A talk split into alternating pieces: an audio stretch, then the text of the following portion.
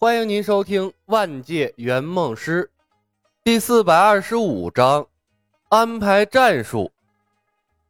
平复了激动的心情，碧瑶直勾勾的看着李小白，两行清泪顺着脸颊滚落了下来。鬼王脸色，鬼王脸色微变，突然叹息了一声。李牧轻声道：“碧瑶，我早就说过，恢复记忆未必是一件好事啊。”碧瑶拭掉了眼角的泪水，哽咽道：“小白师兄，你什么都知道，一定有办法复活我娘亲的，对不对？”靠着吃他娘亲的肉活了下来，一直是碧瑶心中最深切的痛。李牧看了他一眼：“我做不到，不过集齐五卷天书，或许可以办到。”碧瑶眼睛一亮：“真的？”整个世界的道术都源于五卷天书，还有什么不能办到呢？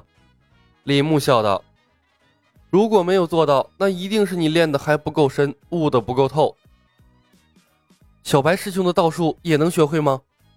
曾叔叔忽然问。李牧脑海里浮现出了《笑傲江湖》世界那一大群练习天外飞仙的少年，肯定的点头。心有多大，舞台就有多大。青云门从天书中悟出道术。天音寺从天书悟出了佛法，鬼王宗从中悟出御鬼之道，足以证明天书无所不包。每一个人从天书中悟出来的东西都不一样，只要你想，一切皆有可能。曾叔叔若有所思，碧瑶若有所思。李牧忠于每一个客户的梦想，叶鹏的梦想已经完成，剩下柳三元的天书梦，自然要想办法调动起所有人的积极性来。失忆的问题解决了，大家回到了同一个起跑线上，就不要再纠结过去的事情了。李牧拍拍手，把话题引了回来。接下来，我们全力攻略剩下的三卷天书。这个世界上还没有人真正的集齐过五卷天书，诸位的长生之道能否成功，就看这一哆嗦了。院长所言甚是。鬼王的眼睛扫过众人，朗声道：“田道兄，苍松道兄，你们乃青云门出身。”但此次天书一事关乎所有人的未来，我们当齐心协力，还请诸位不要徇私，以免因小失大。若天书一事因谁而失败，仙学院上下共诛之。哼，不用宗主提点，我等有分寸。苍松哼了一声，略显不满的说道：“没说两句呢，就吵起来了，以后让我怎么管呢？”叶鹏看着针锋相对的几人，感觉前途黯淡无光。柳三元却有些兴奋，毕竟这天书是为他寻找的，参与的人越多，成功的可能性越大。李牧双手下压，众人顿时安静下来。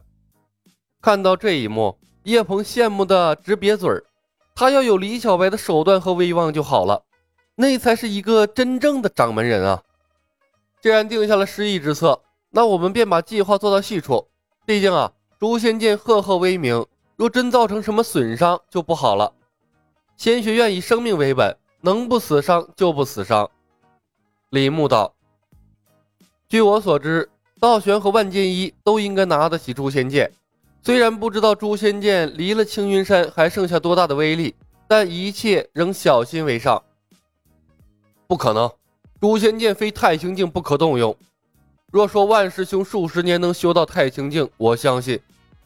苍松斩钉截铁地说道：“但道玄绝不可能。不管你信不信，他的确修到了太清境。”李牧扫了眼苍松真人，所以我们能智取就智取。水月大师曾和万剑一有过一段情愫，若万剑一拿着诛仙剑，届时还要劳烦水月大师施展美人计。要是能凑近万剑一身边最好，直接给他后脑勺来一下，把他敲失忆。师傅，陆雪琪瞠目结舌，看他师傅的眼神就像不认识了一样。更让陆雪琪诧异的是，李小白竟直言让他不苟言笑的师傅使用美人计，也是他妈够了。自从来到空桑山之后，陆雪琪的人生观和思想观一再颠覆。一幅新的世界画卷在他的面前展开，他早已不是当初那个冰冷单纯的冰雪美人了。水月大师的脸腾的红了，胡闹！要打就堂堂正正的打，我不去。水月大师难道不想和你的万师兄有情人终成眷属？李牧看着水月，循循善诱。等他失忆之后啊，故事随你编造。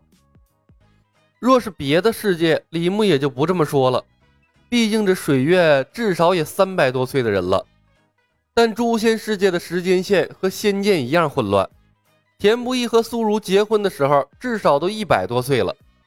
三百多岁才生了田灵儿，十几岁的田灵儿又爱上了至少七八十的齐浩，几百岁的鬼王娶了狐妖，生下了十六岁的碧瑶。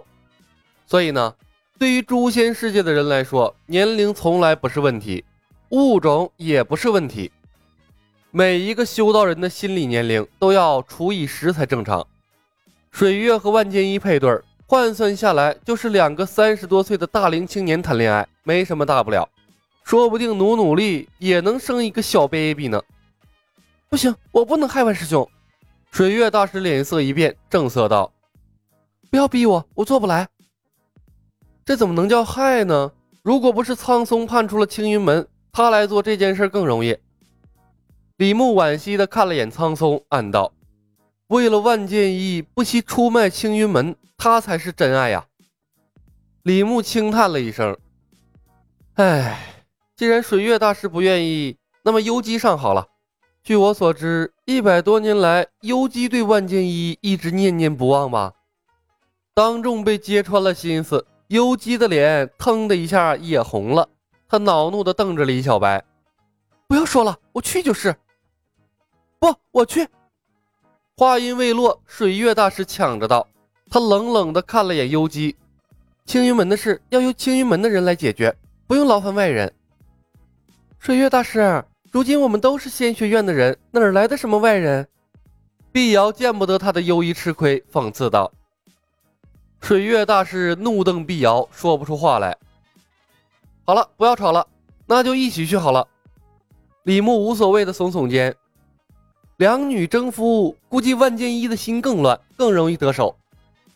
水月大师和幽姬怒目对视，四目之间跳跃着战斗的火花。好多的八卦呀！陆雪琪和文敏对视，眼睛里亮闪闪的。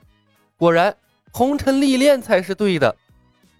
鬼王无奈的摇头，叹道：“李小白果然无所不用其极呀，他差远了。”有一件事必须记住，不管你们两个谁负责敲头，都只能敲一下，敲两次记忆就恢复了。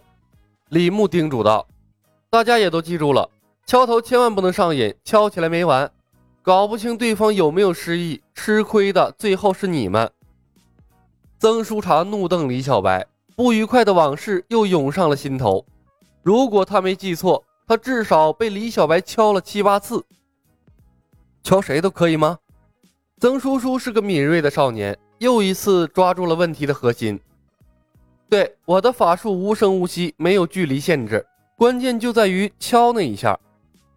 李牧笑着看向曾叔叔，鼓励道：“如果想，人人都可以成为失忆狂魔。”咕咚咕咚咕咚，一片咽口水的声音，好多人不由自主地摸向了自己的后脑勺。李牧并不介意敲头失忆的能力暴露，接着说道：“鬼先生对万剑一有恩，苍松师兄和万剑一关系最好，你们负责在旁边干扰，为水月和幽姬创造机会。”是，谨遵院长吩咐。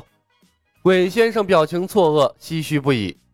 多少次正魔大战，每次打上青云门的时候都无比的惨烈，死伤无数。